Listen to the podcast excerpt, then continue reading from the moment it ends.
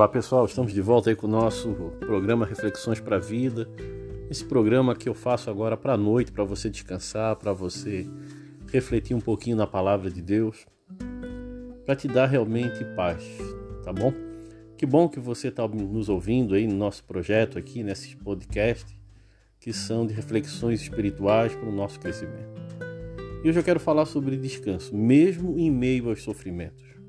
Ainda há pouco estava recebendo uma notícia de uma irmã que teve um está passando por um tempo difícil e me ocorreu esse texto para estar tá compartilhando com os irmãos, para estar tá pensando, né, na nossa vida a partir desse texto bíblico que está lá em Tiago, capítulo 1, né, que diz assim, ó, versículo 2, né? Meus irmãos, sintam-se felizes quando passarem por todo tipo de aflições pois vocês sabem que quando a sua fé vence essas provações, ela produz perseverança.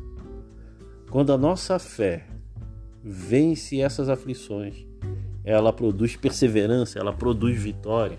Então, meus irmãos, não desanime não. No meio das aflições, no meio das lutas, no meio das dificuldades, confie em Deus, né? Busque realmente a presença do Senhor. Creia realmente que ele vai vai te fortalecer. Que tem hora que a gente não consegue sair dessa desse tempo difícil. E parece que a gente não vê nenhuma solução. Mas é nesse momento que a gente tem que ter fé, ter coragem, ter sabedoria e permanecer olhando para Deus. Então confia no Senhor, tá?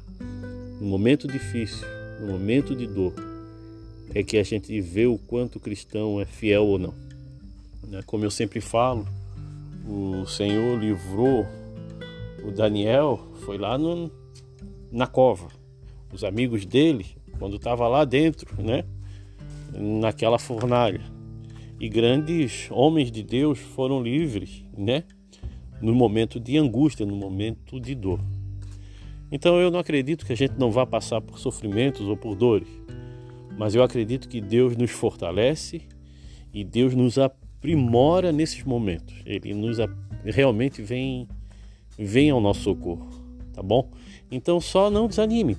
Agora que tu tem que exercer a fé, dobrar os teus joelhos e dizer assim, Senhor, me ajuda. Senhor, me fortalece. Para que eu possa me alegrar no sofrimento, porque ele produz paciência, perseverança, vitória. É isso que eu creio. Tá bom? Então, essa palavra que eu queria deixar para você essa noite, né?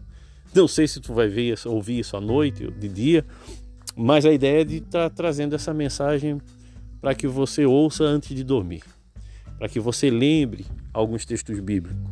E como eu sempre falo, não vá dormir sem ter o teu tempo de oração, sem ler a palavra. Então leia de novo Tiago, capítulo 1, ou melhor, leia o capítulo todo, leia o livro todo, se tu puder, tá? Porque isso vai te ajudar na caminhada da fé que eu acho meio até contraditório. Como é que a gente se alegra nas provações, nos sofrimentos?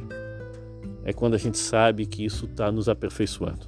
Tá? É isso que Tiago está querendo deixar bem claro ali no capítulo 1, que às vezes a gente não quer passar por isso.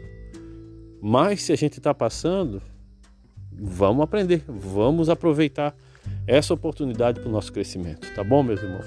Que Deus te abençoe, que Deus te fortaleça. Deixa eu orar por você, pode ser? Vamos orar? Pai querido, abençoe a vida do meu irmão, da minha irmã que está me ouvindo agora. Dê a eles uma noite abençoada, uma noite de vitória, uma noite de descanso, Senhor. Nos ensina, Pai, aí eu oro por eles e por mim também, Senhor, a aprendermos a lidar com as aflições, com os sofrimentos, Senhor. Porque nem sempre é tão simples assim, não é fácil.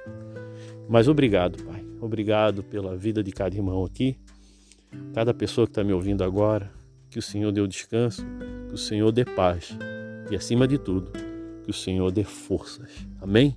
Que Deus te abençoe. Se você ouviu esse áudio até agora, deixa aí um recadinho, dá um joinha ali para mim saber que está valendo a pena, tá? Que isso está realmente te edificando.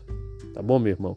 Que Deus te abençoe. Amanhã estamos aí de novo, trazendo essa mensagem para a tua vida e para tua realmente para a tua segurança espiritual. Lembrando a todos também que toda manhã, pelo Facebook, a gente tem uma live de oração às sete e meia da manhã. Se quiser participar, seja bem-vindo. Que Deus te abençoe. Fique na paz.